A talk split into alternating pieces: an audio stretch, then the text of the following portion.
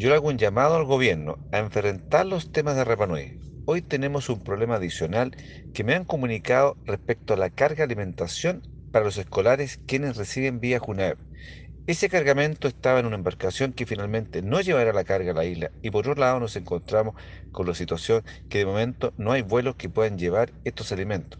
Otras entidades también han señalado que les queda poca alimentación, es decir, que vamos a entrar a una situación de desabastecimiento. En segundo lugar, debemos ver cómo reponemos ese subsidio al cabotaje a Rapanui, un subsidio base a las cargas que se mueven desde el continente por los altos costos que esto implica para los isleños, ya que con sus bolsillos se hacen cargo de los costos de embarcación.